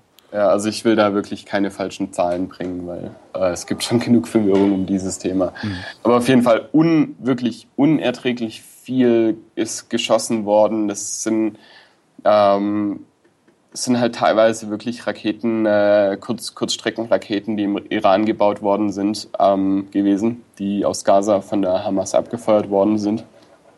Ähm, und äh, als Israel dann äh, im November 2012 zurückgeschlagen hat. Ähm, danach gab es dann Ruhe. Also ähm, es ist auch nicht so, dass Israel jetzt irgendwie auf, äh, absichtlich auf irgendwelche Zivilisten äh, schießt, sondern die achten peinlichst genau darauf, dass die keine keine zivilen Opfer haben. Ja, das ist auch das, das ist auch gar nicht das, was äh, bei uns so ankommt. Ne? Also die ja, zivilen ja. Opfer bei, bei irgendwelchen Gegenangriffen oder so, das ist gar nicht so das Problem. Ja. Das Problem scheint mir zu sein die Siedlungspolitik. Also das ist ja was hier äh, aus Europa immer wieder kritisiert wird oder aus Deutschland immer wieder kritisiert wird. Äh, wird das zu Recht kritisiert? Ich, ich habe mit dieser Frage gerechnet und ich habe mir vorher schon überlegt, was ich habe noch eine viel härtere Frage, aber die kommt gleich erst. Hit me, hit me. Ähm, ich glaube einfach, dass es viel, viel größere Sachen gibt, die ähm, jetzt gerade den Palästinensern die Lebensqualität ein, ähm, einschneidet als der Siedlungsbau. Und daran ist jetzt nicht unbedingt Israel schuld, sondern eben die Machtstrukturen, die in der Westbank selber einfach äh, existent sind. Also es gerade was äh, Frauenrechte ja, oder Menschenrechte in Westbank angeht, das sind Dinge, da muss Israel nicht unbedingt äh, nur ansatzweise dran beteiligt sein, wo es den Leuten einfach nicht gut geht. Also ähm, gerade was jetzt im, im muslimisch-arabischen äh, Raum an äh, ähm, Rechten für, für Frauen angeht, da können sich alle Webfeministinnen, im, im, die so immer unerträglich laut auf äh, Twitter rumbrüllen, wirklich erstmal leise sein und sich äh, daran erinnern, dass es Länder gibt, in denen einfach Menschenrechte nicht ansatzweise so sind und dass sich Leute hier wirklich wünschten, dass das äh, das größte Problem der Menschheit äh, so ein äh, Brüderle-Kommentar wäre. Also Siedlungsbau ist ein komplexes Thema, kann ich dir nicht beantworten, mhm. ob das zu Recht kritisiert wird. Ähm, was ich sagen, wirklich sagen kann, dass äh, hier wirklich viel größere Dinge im, äh, so vor sich her passieren, ähm, die einfach viel, viel schlimmer sind mhm. als äh, der Siedlungsbau selber und wo Israel selber nichts damit zu tun hat. Ist der Siedlungsbau ein Thema eigentlich so in der Gesellschaft, Definitiv. wenn man irgendwie ein Käffchen ja. trinkt irgendwo? Ja, also viele von den Menschen, mit denen ich mich hier unterhalte, äh, die sagen, ja gut, wir sind Israelis und das sind die Siedler. Ah, äh, okay. Ich habe mich, ich hab mich selber noch mit keinem der Siedler bis, bis jetzt unterhalten können, habe ich aber vor. Ähm, um einfach mal so. Na, angeblich sind das so stockkonservative, schießwütige äh, Neueinwanderer oder sowas. Das ist so das Bayern Bild, was Israels. da Bewaffnete Bayern Israels, ja, genau. Genau, genau. nee, aber es gibt halt, es ist, du musst, man muss da ja ein bisschen, bisschen anders an die Sache herangehen. Also, warum Menschen so reagieren, das ist halt auch immer so, ja, der eine denkt, man hat ihnen das Land weggenommen und der andere äh, sagt, ihm hat es schon immer gehört. Ähm, und dann entsteht halt so eine Siedlung. Du, du wirst vielleicht auch in dieser Siedlung geboren und wächst da auf und kriegst halt mit, dass äh, Leute wirklich mit Steinen auf dein Auto schmeißen. Und äh, jetzt ist äh, auch ähm, nicht vor allzu langer Zeit ein zweijähriges Mädchen an so einer Steinwurfattacke einfach verstorben. Ui.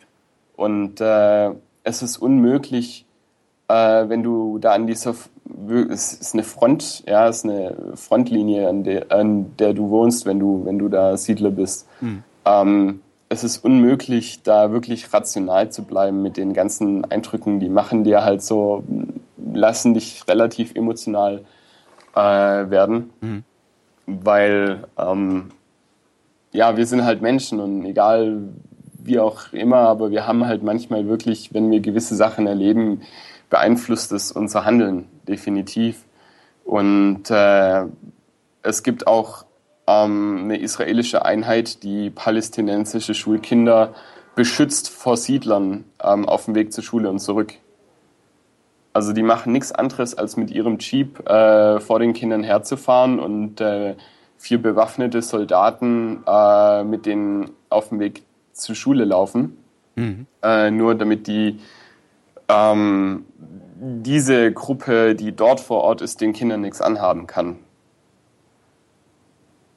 Also es ist schon ein relativ komplexes Thema, wo ich dir jetzt keine Antwort von geben, äh, zum, zur Sache Siedler selber beantworten kann. Wie denkst du, lässt sich der Nahostkonflikt lösen? Lässt sich nicht lösen. Ähm, ich, ich glaube einfach, es ist zu viel, zu viel Hass. Ähm, du meinst, das bleibt so?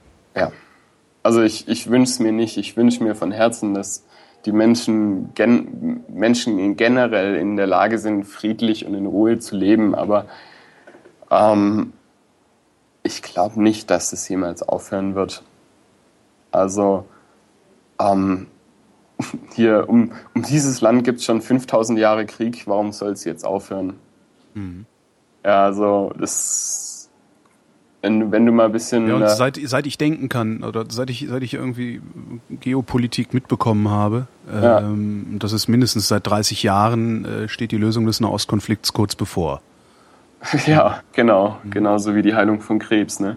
Naja, da sind wir wesentlich weiter, als äh, die Lösung des ja, Nahostkonflikts gediehen ist in den letzten 30 Jahren. Nee, aber sagen wir so, Israel hat sehr, sehr viele schmerzliche äh, Opfer gebracht, um den Frieden loszumachen. Ja, die haben sehr, sehr viel Gebiete aufgegeben ähm, und sehr, sehr auch äh, sicherheitspolitisch sehr, sehr viel gewagt. Es gab ähm, damals mit Arafat die Verhandlungen kurz vor der zweiten Intifada. Mhm. Ähm, Israel hat 98 Prozent der palästinensischen Forderungen akzeptiert. Die zwei Prozent, die sie nicht akzeptiert haben, ist, dass sie ganz Jerusalem aufgegeben. Mhm. Also die haben gesagt, okay, nehmt Ostjerusalem, macht es eure Hauptstadt, aber lasst uns unseren Teil der Stadt und äh, gut ist. Ähm, und äh, Arafat hat eben diesen Deal nicht akzeptiert und danach gab es eben wieder jahrelange Selbstmordattentäte, mhm. weil eben die bösen Israelis mal wieder den Frieden versaut haben. Ähm, also es ist egal, also ich habe so irgendwie den, den Eindruck, ja, ist nicht so, dass ich nur Israelis um mich herum habe. Ich kenne auch viele, viele arabische Menschen. Ich bin ähm, ähm, aus touristischen, sage ich mal, aus touristischen äh, Sachen auch relativ oft in der Westbank unterwegs. ähm, ich unterhalte mich mit, mit jedem, mit, der sich mit mir unterhalten will. Und ich versuche mir wirklich die möglichst neutrale Meinung zu dem Thema zu bewahren, die es irgendwie geht. Ähm, was schon eine sehr, sehr schwierige Sache ist, hier neutral zu bleiben bei dem Thema. Aber es, es scheint wirklich so, dass ähm, der Frieden selber hier nicht wirklich passieren kann. Das ist, äh, also es gibt auch irgendwie eine Umf gab jetzt eine Umfrage, dass wenn es eine Zwei-Staaten-Lösung gäbe, wären zehn von zwölf Palästinensern lieber auf der israelischen Seite als im palästinensischen Staat selber. Ähm, das ist so eine Hass-Liebe-Beziehung irgendwie und äh, es ist, geht halt nicht. Es, äh, ich glaube nicht wirklich, dass sich dieser Konflikt lösen lässt, weil er einfach viel zu komplex und viel zu verfahren ist und viel zu viele Leute irgendwie mitmischen wollen. Ähm, denke ich, dass es leider irgendwie nicht wirklich da einen Frieden geben wird. Interessant, weil ich behaupte, dass es eine Lösung gibt und äh, ich behaupte sogar zu wissen, wie sie ist, wie sie geht. Die werde ich jetzt nicht erzählen, weil gehört nicht hierhin. Ähm, das, das, hast du mit, äh, mit Tobi, ne? Irgendwann. Ich glaube, mit Tobi habe ich das mal besprochen, kann gut sein. Ich das mal nach. kann auch sein, dass ich, ich das noch mal nach. Kann auch sein, dass ich mit Malte besprochen ich, ich weiß es gar nicht so genau, ja, aber irgendwo habe ich das schon check. mal äh, besprochen. Ähm, angenommen, ich, also ich komme jetzt so nach Israel. Äh, ja. Wo sollte ich denn mal hin? Wo, also wo muss ich hin und wo nicht? Also wenn du nach Berlin kommst, du solltest vielleicht mal auf den Fernsehturm hochfahren, aber du solltest nicht in dieses Wachsfigurenkabinett gehen. Also das sind so Sachen. Äh, Sollte man generell nicht. Stimmt. Außer wenn es äh, schwül warm ist, weil die Dinger sind klimatisiert. Ja. Aber da gibt's auch bessere Orte. Ja. ja, richtig, ein schönes Café. Also was, was muss ich mir angucken? Was muss ich gesehen haben in Israel? Was muss ich erlebt haben in Israel? Gute Frage. Ich bin okay. jetzt ähm, bin jetzt schon eine Weile hier und habe immer noch nicht alles gesehen. Also das Land ist so wirklich, wirklich geografisch wunderschön. Also in Haifa, Haifa muss man sich mal anschauen. Das ist so, also sagen wir so, fangen wir mal anders an. Es äh, wird hier gesagt, in Jerusalem wird gebetet, in Haifa wird gearbeitet und ähm, in Tel Aviv wird gefeiert. Mhm. Ähm, was du schon so ähm, als äh, Beschreibung für die Städte sehr gut äh, stehen lassen. Und das stimmt tatsächlich, weil diesen Spruch kenne ich auch schon ewig. Ja, ja ist okay. so. Also Apple, HP, IBM, Yahoo, Microsoft, Google, die sind alle in Haifa. Mhm. Also Silicon Valley, da wo produziert und äh, geforscht wird, äh, ist Haifa. Und warum wird dann ausgerechnet Tel Aviv so teuer? Weil die, die da arbeiten, alle in Tel Aviv wohnen? Ja, es, ja es ist, generell ist Tel Aviv einfach ein Wahnsinns, ja, das ist, das ist es tut mir jetzt sehr leid für Tel Aviv, das sagen zu müssen, aber ich glaube es ist wie Berlin. Ah, ja, es i. ist so. Berlin äh, genauso dreckig, äh, mhm. nur mit äh, freundlichen Menschen und Strand. Ja, okay, dann kann man den Dreck schon mal gut weglachen. Ne? Das ist ja. Ja, ja. Also ähm, Tel Aviv ist halt wirklich so dieses äh, Mikro-Miami. Ähm, es gibt, ich glaube, es gibt selten Städte, die so eine große Bar- und Clubdichte haben wie Tel Aviv. Mhm. Äh, in Tel Aviv nebendran ist das 4000 alt, Jahre alte Jaffo. Wunderschön, äh, wunderschöne äh, Stadt. Und ähm, wahnsinnig, wirklich, ich werde nie müde, da, da rumzulaufen, egal zu welcher Tages- oder Nachtszeit, weil äh, du siehst wirklich so alte, schöne Gebäude und Gassen und äh, denkst dir, kannst dir einfach so denken, ja, Napoleon war auch schon hier. Äh, ähm, also es ist wirklich so richtig, richtig schön in so vielen Orten hier.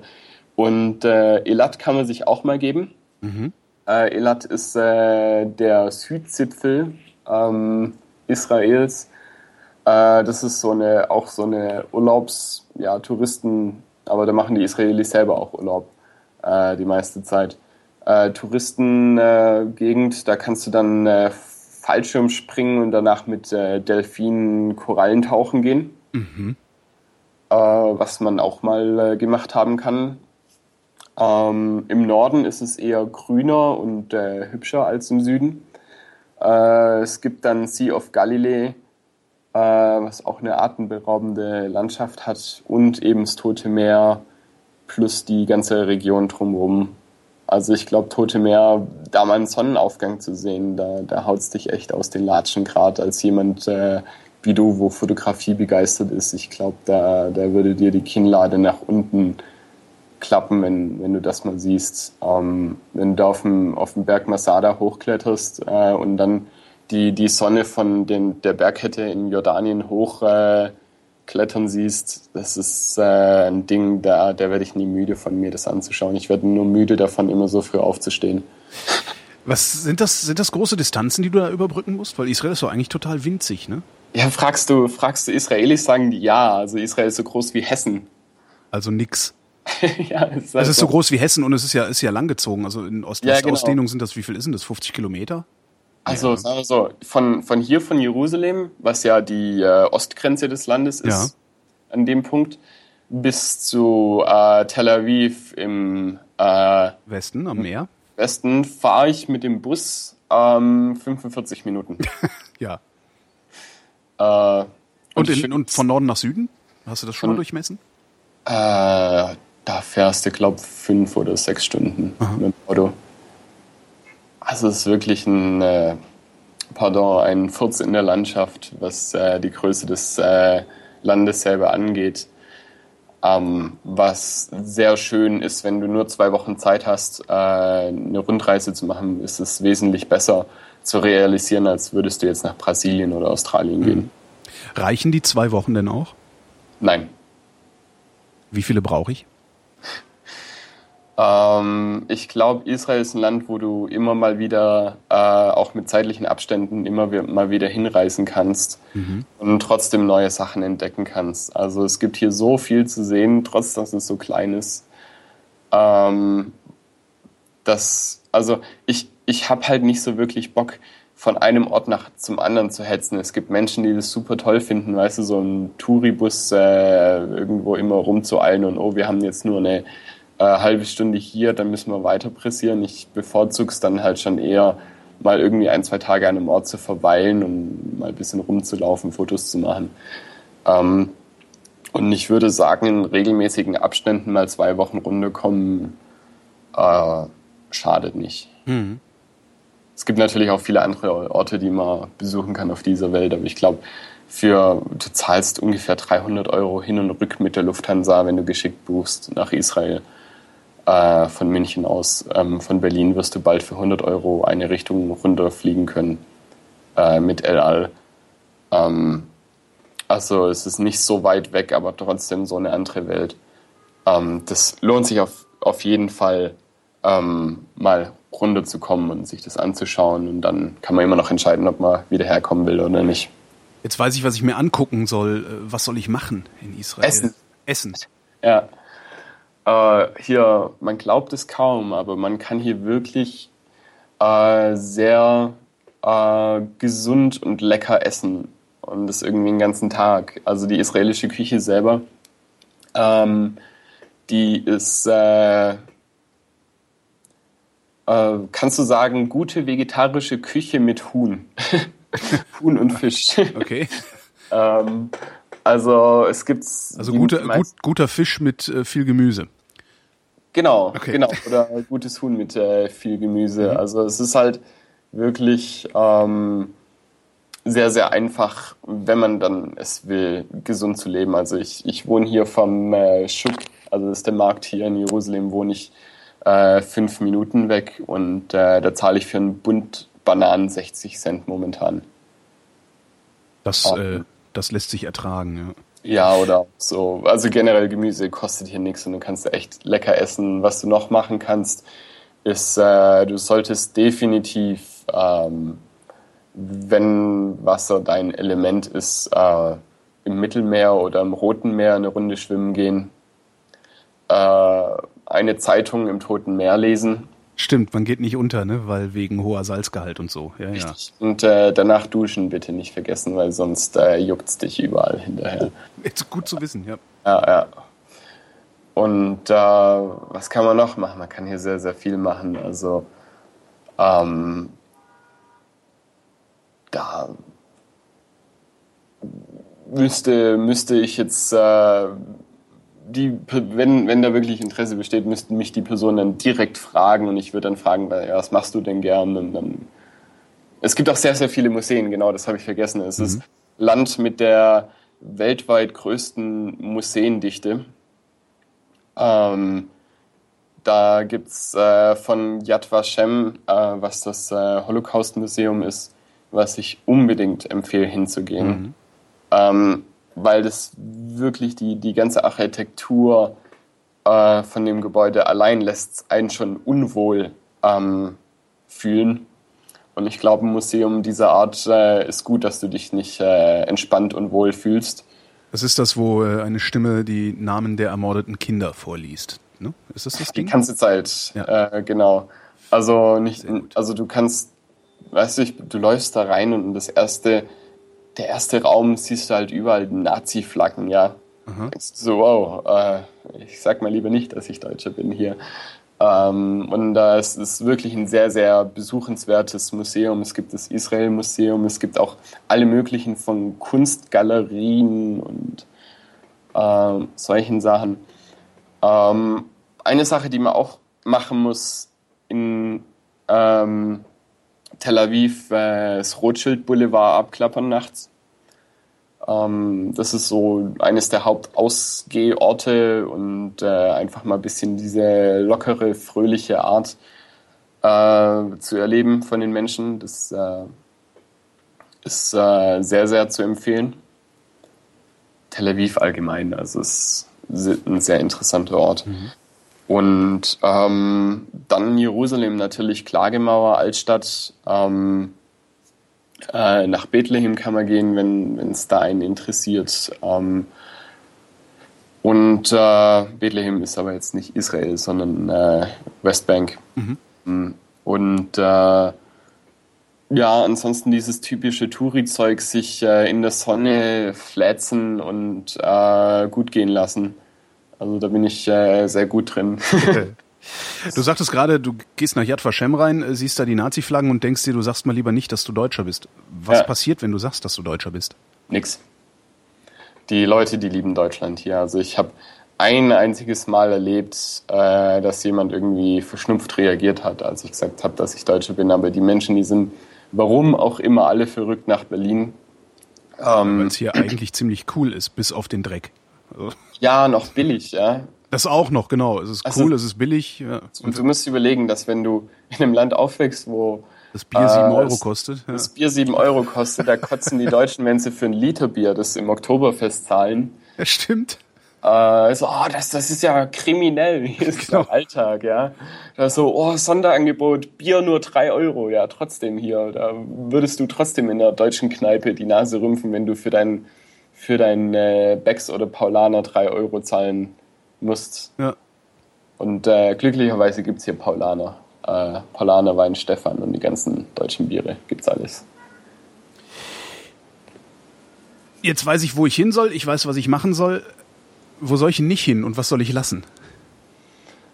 Äh, du solltest vielleicht nicht an der Klagemauer irgendwelche Allah Akbar-Rufe loslassen und in deine Jacke greifen. Warum sollte ich das auch tun? Ich meine, also irgendwann Ja, hat, hat letztes Jahr jemand gemacht. Äh, und ist da eben. Äh, er wird dann sofort erschossen, oder? Ja, ist ja. passiert. Suicide by Cop. Mhm. Ja, ist, ist halt wirklich dumm, weil die Leute, die nehmen das ernst und die drücken ab und das mhm. ist verständlich. Äh, also, ähm, Dinge, die man nicht machen sollte. Ich glaube, Israelis mit politischen Gesprächen nerven. ja, ja, hm. Es ist ungefähr so, als würdest du einen Übergewichtigen mit äh, Gesprächen über Ernährung nerven, ne? Ja, genau. So, es ist sowieso den ganzen Tag politisch, äh, was da ja, in Israel so ist. Und dann, es kommt, es genau, kommt so dann kommt noch irgendein so Klugscheißer von außen und will dir erzählen, was du zu fressen hast und was nicht. Ja, hm? ja richtig. Verstehe. Der, ja, ja. Der, der, einfach, ja, weißt ja, wenn du so ein Blinder oder wenn du, wenn du einem Blinden erzählst, Tipps, wie man sich in der Dunkelheit zurechtzufinden hat, ja. Mhm. Der, der, der denkt auch so, er kannst du nicht mal einfach die Klappe halten. Genau. Eine, eine Sache, die man äh, sein lassen sollte, ist äh, schüchtern sein. Funktioniert hier nicht. Die Leute sind hier so tachlis, also so direkt. Tachlis ist übrigens ein hebräisches Wort. Äh, die Leute sind hier so direkt. Das ähm, stimmt. Die drei Israelis oder lass es fünf gewesen sein, die ich in meinem Leben kennengelernt habe, waren, ja, den brauchst du gar nicht irgendwie diplomatisch zu kommen. Ja, nö, die sind, weißt du, die Leute sind hier einfach natürlich. Die sind so, alles, was, äh, es tut mir leid, wenn ich wieder politisch inkorrekt werde, aber es ist alles, was Amerikaner nicht sind, ja. Ja. Wobei, das sind ja eigentlich die Kanadier, ne? Immer wenn ich unterwegs war und gedacht habe, boah, das ist aber mal ein, das ist aber mal ein, ein reflektierter, herzlicher Amerikaner. Stellt sich raus, kommt aus Kanada. Das war immer so meine Erfahrung. Also, Ja, also die Leute sind hier ein bisschen, äh, also so die Amerikaner, die sagen ja alle, nice, ja, die sind alle scheiße freundlich. Ähm, das äh, findest du hier, die Leute sind hier echt, die sind sehr direkt. Und wenn sie einen, wenn sie dich ähm, irgendwie fragen, willst du was trinken, dann sei bloß nicht so blöd deutsch und sag nein. Okay. So diese, diese, weißt du, wenn du in Deutschland bei einer Nee, Familie lass mal, ich bin ja so bescheiden. ja, ja, genau. Und ich, ich habe das, als ich hierher gekommen bin, habe ich mal ja ein bisschen guter Gast und äh, sag's erst mal eine Runde zu allem Nein, damit du nicht so wie das Bettlerkind aus der Nachbarschaft äh, daherkommst. Und die haben halt gesagt, okay, der verhält sich deutsch, dann äh, bringe ich mal alles, was ich im Kühlschrank hab und breite es so lange auf dem Tisch aus, bis, bis dieser Sack endlich mal anfängt zu essen. Beschämen durch Beschenken. Hm? Ja, genau, genau. Beschämend doch beschenken. Das äh, ist äh, sehr gut äh, israelische Gastfreundschaft zusammengefasst. Also ich glaube so, diese ähm, die Leute sind hier wirklich ein bisschen direkter und das ist sehr gewöhnungsbedürftig und kann bei manchen Menschen äh, sehr als grob ähm, aufgefasst werden. Aber mich persönlich stört es nicht, weil entweder lieben sie dich oder sie mögen dich nicht und du merkst es sofort. Da weißt du, wo du dran bist. Jetzt ist da, da ist ja überall Bazar, ne? Und Ja, immer, Da wird, äh, den ja. ganzen Tag gehandelt. Wie, Es gibt ja auch keine Rolex zu kaufen hier, ne? genau. wie handelt, wie handelt der Israeli? Handelt der Äh, überhaupt? Nö. Also vielleicht doch, ich weiß es nicht. Also das Also ich weiß doch, ich, ich komme dadurch, also ich, ich war halt häufiger in Asien ja, und da äh, immer wenn du da irgendwie was kaufen willst, musst du verhandeln. ja, es ich unterstelle jetzt jedem anderen Land außer Deutschland und Norwegen, dass das da auch so ist. Ja, du kannst, sagen wir so, wenn du in die Altstadt gehst, in die, äh, in den Touristenmarkt da und äh, der sagt dir einen Preis, Mhm. Dann handel ihn runter, bis du bei einem Drittel des äh, Preises bist, Mhm. kaufst und wenn du weggehst, wird er zu sich sagen, hey, der Idiot, ich habe gerade so ein gutes Geschäft gemacht. Ja, ist wie in Asien. ja. Du gehst weg und denkst, boah, geiler Kurs, sowas hätte ich ja nie im Leben gedacht und alle anderen sagen, der hat dich über den Tisch gezogen. Ja, ja. Aber ähm, abgesehen von diesen ganzen, ich, ganz ehrlich, Touristen, so wie die sich verhalten, manchmal verdienst die wirklich über den Tisch gezogen zu werden. Äh, die ganze Zeit das äh, Buch im Tourist, äh, die Nase im Touristenführer äh, halten und anstatt einfach mal selber mal zu erkunden. Also Einfach mal losmarschieren, ja. ja, Naiv Naivität gehört ja immer bestraft. Ähm, aber ich glaube ich glaub einfach, dass ähm, die Israelis selber, ja, es gibt sehr, sehr viele Einkaufsmalls in, äh, also außerhalb von Jerusalem ist es schon viel, viel krasser. Also da hast halt ein, ähm, da gehst du einfach in den Laden, da, was hier H&M heißt, heißt in Israel Castro, ist eine israelische Firma.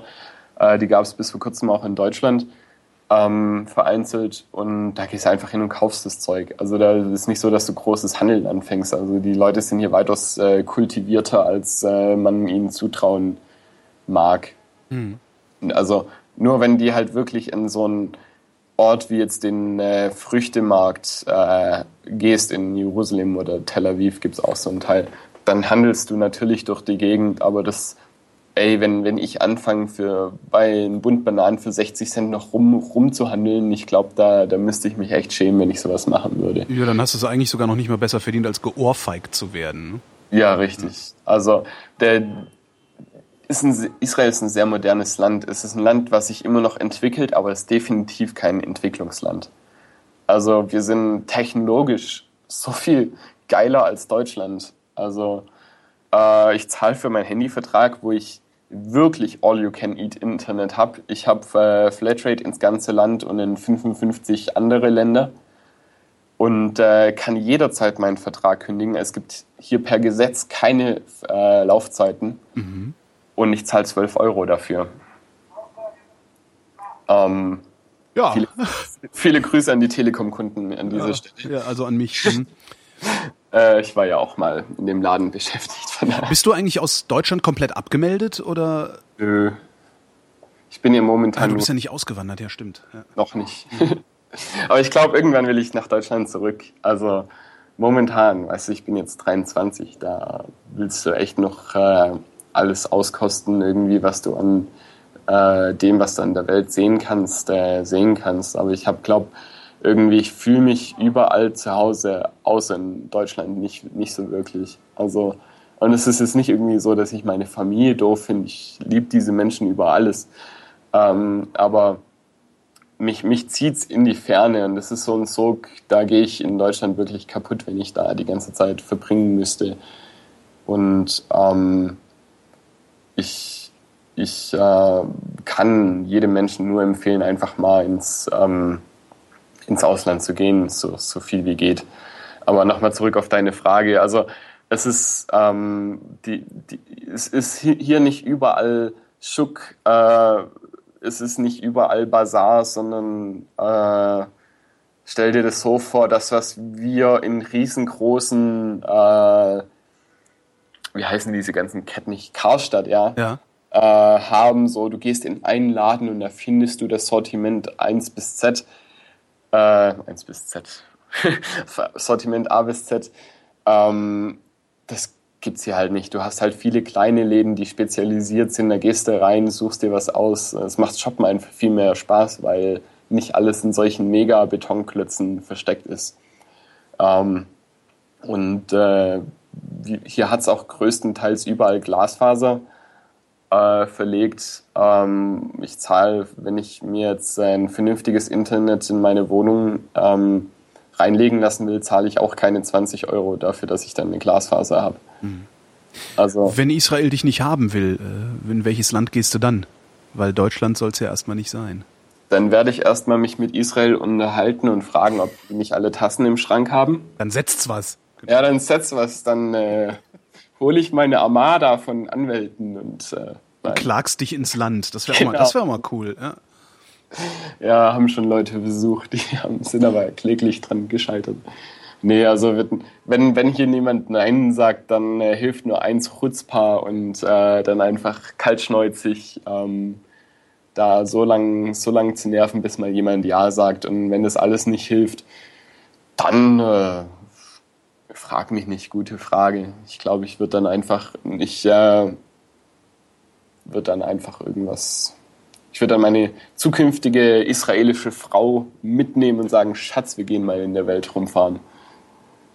Simon Groneberg aus Jerusalem, vielen Dank.